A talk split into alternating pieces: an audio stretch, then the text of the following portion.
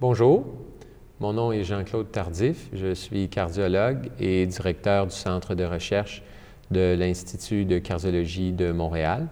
Et j'ai le plaisir euh, aujourd'hui de recevoir euh, le professeur Geneviève Desrumeaux, qui est directrice du laboratoire d'échocardiographie à l'hôpital Louis Pradel à Lyon et qui évidemment également est la présidente de la Société française de cardiologie et nous allons nous entretenir euh, de nouvelles modalités euh, d'imagerie euh, cardiovasculaire. Alors, bonjour, professeur Desrumeaux. Bonjour, Monsieur Tardy.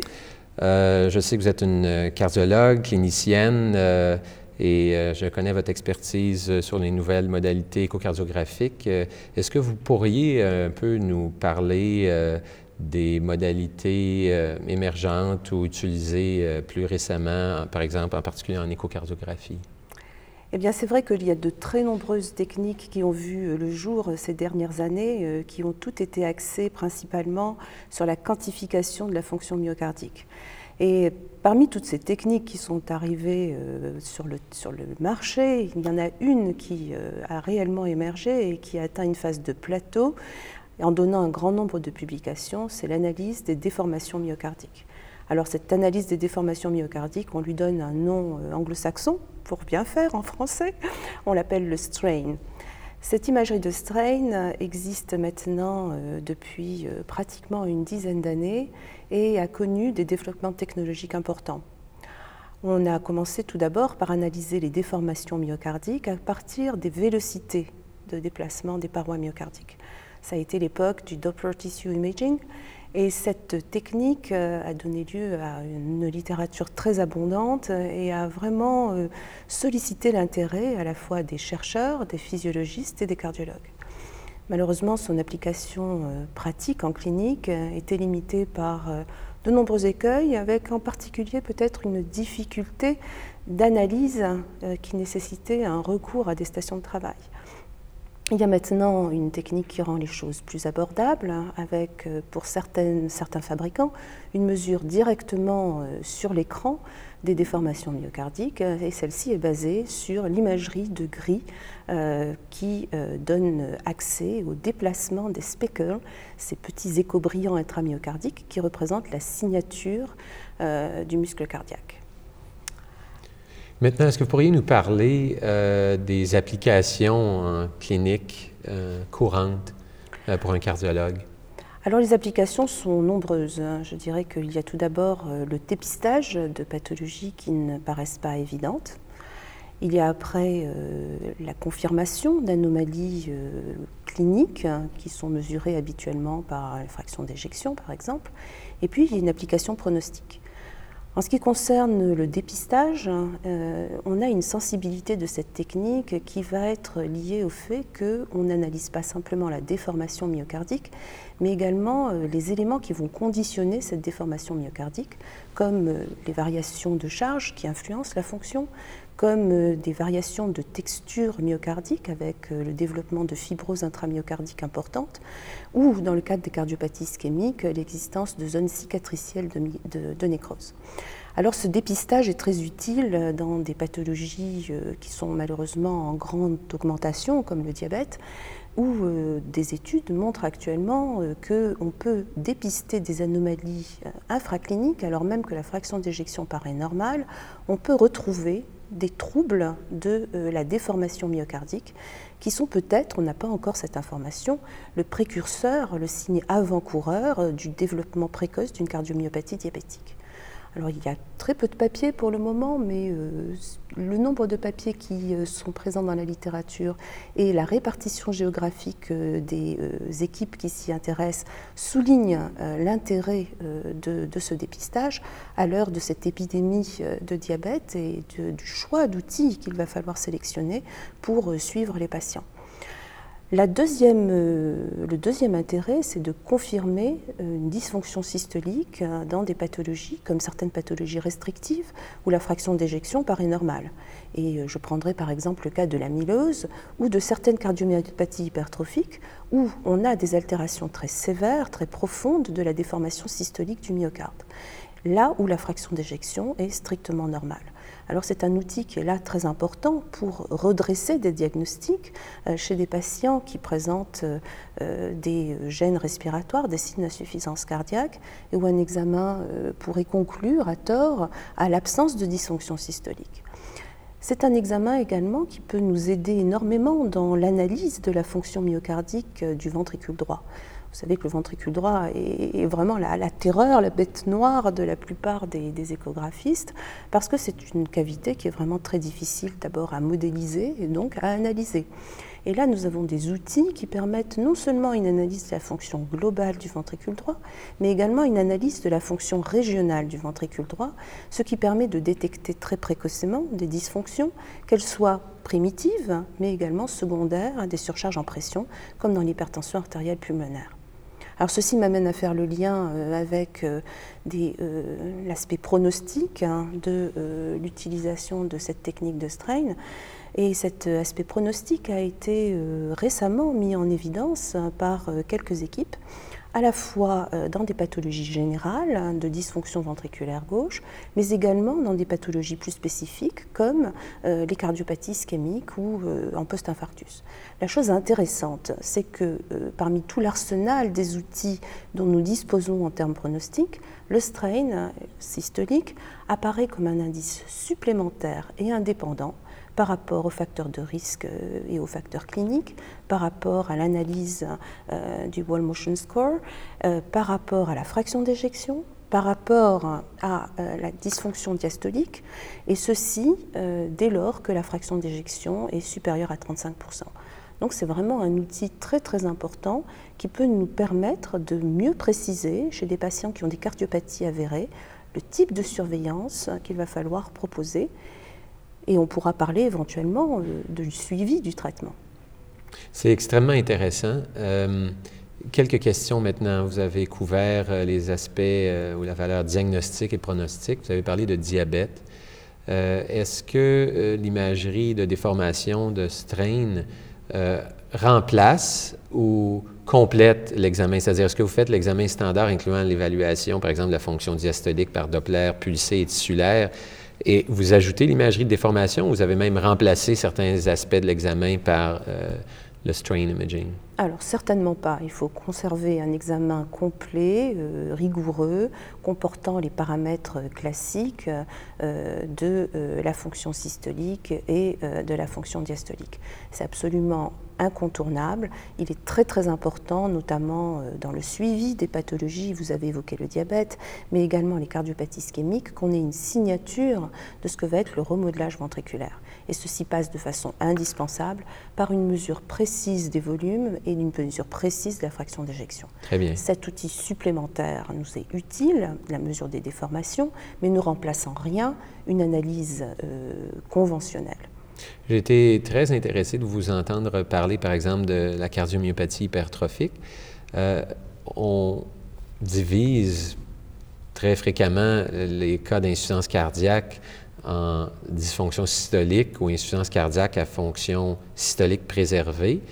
Et à vous entendre parler de patients avec des cardiomyopathies hypertrophiques qui ont une fraction d'éjection ventriculaire gauche normale, mais qui ont des importantes anomalie de la fonction systolique mesurée par déformation, par mesure d'imagerie de, strain. Est-ce qu'on est à la frontière? Est-ce qu'on est dans la fonction, euh, est-ce qu'on parle de dysfonction systolique, échocardiographique, euh, lorsqu'on a une fraction d'éjection normale, mais qu'on a de l'imagerie de strain anormale? Ah, je vous répondrai presque avec des termes d'astronomie. Hein. Si on veut voir les étoiles, il faut utiliser euh, le bon instrument. Et le strain amène des informations complémentaires à la fraction d'éjection, qui, je le rappelle, peut être même supranormale chez ces patients, peut être même hypernormale. Des études intéressantes ont montré que euh, les anomalies de strain étaient liées au dépôt de plaques fibreuses. Et des études confrontant des données d'IRM aux données de strain confirment que les segments qui sont les plus hypertrophiés, et les segments qui contiennent le plus de fibrose ont une altération la plus importante de strain. Donc c'est un élément supplémentaire qui vient attirer l'attention sur le fait qu'une dysfonction systolique peut être présente alors même qu'une fraction d'éjection est normale.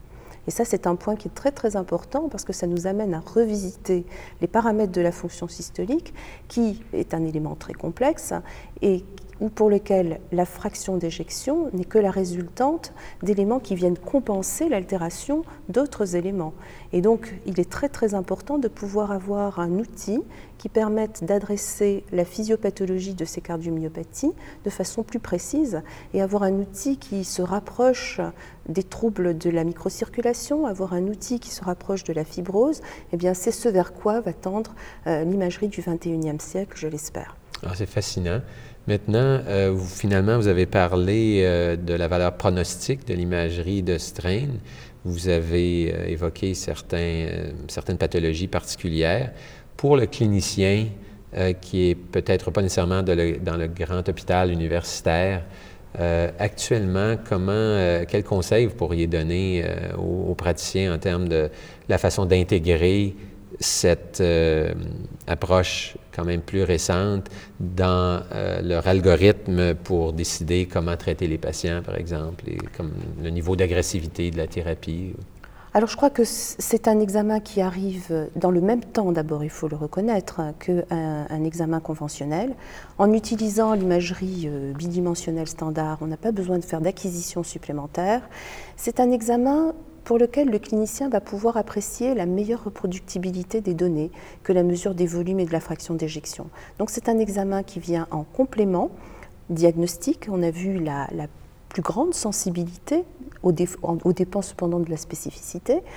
Euh, et c'est un examen qui va pouvoir, dans certaines catégories de patients, pouvoir euh, cibler une surveillance plus euh, précise, plus accrue. Si je prends par exemple des patients qui présentent des hypertensions artérielles et des diabètes, qui sont quand même la légion de nos patients, quels sont les patients à qui on va proposer une surveillance plus fréquente sur le plan clinique, sur le plan échographique Quels sont les patients vers lesquels on va envisager un dépistage eh bien, on espère, nous n'avons pas encore les réponses, hein, il faut le reconnaître, mais on espère que cet outil sera là pour compléter cette information. Donc, je pense que c'est comme un entraînement pour les Jeux olympiques. Il faut commencer par le tester, il faut se prouver qu'on est capable de le faire, que ça n'est pas si compliqué que cela, ça ne prend pas beaucoup de temps, que ça nous donne des renseignements sur lesquels la variabilité est bien moindre que la mesure de la fraction d'éjection. C'est un moyen pour le clinicien de revisiter sa propre variabilité, qui est un élément très très important dans, les pratiques échographiques. Et c'est un examen qui va ouvrir une autre voie euh, pour le patient et euh, pour son suivi. Si je prends par exemple euh, le, cas de pathologie valvulaire qu'on n'a pas encore évoqué, on peut avoir par exemple des retrécissements aortiques qui paraissent avoir des fractions d'éjection normales avec des dysfonctions déjà en, termes de strain. Idem d'ailleurs pour les valvulopathies mitrales. Eh bien, le suivi de la fonction ventriculaire de ces patients va conditionner le pronostic après la chirurgie de réparation valvulaire. Eh bien, c'est très important d'avoir des outils qui nous permettent d'apprécier l'amélioration clinique de ces patients. Et le strain est un élément qui est plus pertinent que la fraction d'éjection dans ce domaine. C'est extrêmement euh, intéressant et utile. Peut-être une dernière question. Euh, vous, l'avez évoqué un peu, mais encore une fois, pour le praticien qui commencerait à, intégrer euh, cette nouvelle modalité d'imagerie dans sa pratique en termes de courbe d'apprentissage et en termes de vraiment devenir très, très bon à utiliser adéquatement cette approche-là pour le clinicien? Alors, en, pratique, je crois qu'il faut proposer maintenant d'utiliser des techniques qui ne nécessitent pas de, de retraitement qui prennent beaucoup de temps. Donc, utiliser l'imagerie de gris, savoir obtenir les résultats optimum en bien réglant son image, c'est-à-dire avoir une cadence d'image suffisante pour obtenir ses paramètres de déformation.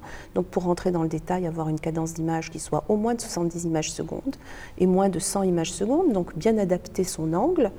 Euh, avoir des coupes qui sont stables, et pouvoir après, directement sur l'écran euh, ou sur une station de travail déportée, tracer les contours de euh, la cavité ventriculaire et observer sa reproductibilité dans l'obtention des valeurs. Donc je commencerai par des séries de patients normaux pour simplifier les choses et j'attendrai, je me focaliserai sur la fonction longitudinale sans aller trop dans les détails de la fonction radiale et de la fonction circonférentielle. Donc sur les incidences apicales 4 cavités, regarder le raccourcissement du ventricule gauche et essayer d'obtenir des valeurs dans les moyennes de la normale, c'est-à-dire des valeurs de strain systolique de l'ordre de 20%. Donc je ferai une dizaine de cas comme ça pour me prouver que je suis bien reproductible et j'aurai la surprise de montrer que je suis plus reproductible avec les valeurs de strain qu'avec les mesures de fraction d'éjection. Et après, je passerai à la pathologie. Bon, c'est fascinant. Peut-être en terminant, euh, vous avez également évoqué les pathologies ventriculaires droites qui sont, euh, fréquemment, euh, comme vous l'avez dit, plus difficiles à évaluer. Peut-être juste en terminant, nous dire quelques pathologies en particulier pour lesquelles vous utilisez cette approche-là? Est-ce que c'est dans les cas d'hypertension pulmonaire? Est-ce que alors, je, pense que dans les cas d'hypertension artérielle pulmonaire, c'est un, un, outil qui, qui, nous permet euh, de, de vérifier euh, la, fonctionnalité du ventricule droit, puisque quand on a un ventricule droit qui est dilaté avec une fraction d'éjection altérée, eh bien, c'est très difficile de faire la part du fait qu'elle soit compensée ou déjà décompensée. Donc, euh, si on a une, une altération de l'ensemble des valeurs de strain, y compris dans la portion basale, là, on peut être inquiet pour le patient. Si on a encore une préservation du strain systolique, dans les segments basal, basal et, médian, à ce moment-là, on est, on est un petit peu plus rassuré. Un autre intérêt, je pense, c'est dans les cardiopathies congénitales euh, où on a besoin d'avoir euh, des informations sur ces ventricules droits qui sont parfois systémiques. Et là, on a un outil d'évaluation qui est, qui est, précieux et euh, qui, a été, qui est d'ailleurs utilisé par, par nos collègues de, pédiatrie. Donc, c'est un, autre, un autre outil. Et puis, il y a le retentissement des, des, des cardiopathies du ventricule gauche sur le ventricule droit. Et on espère, mais on n'a pas encore toutes les réponses sur euh, les indications d'assistance hein, et d'utiliser l'assistance du ventricule droit ou non dans ces cadres-là. Mais on espère beaucoup. Eh bien, merci euh, beaucoup. Euh, la discussion, je crois, a été très éclairante pour les praticiens qui vont commencer à l'utiliser, même pour ceux qui l'utilisent de façon plus routinière. Merci beaucoup. je vous remercie de votre attention et à bientôt.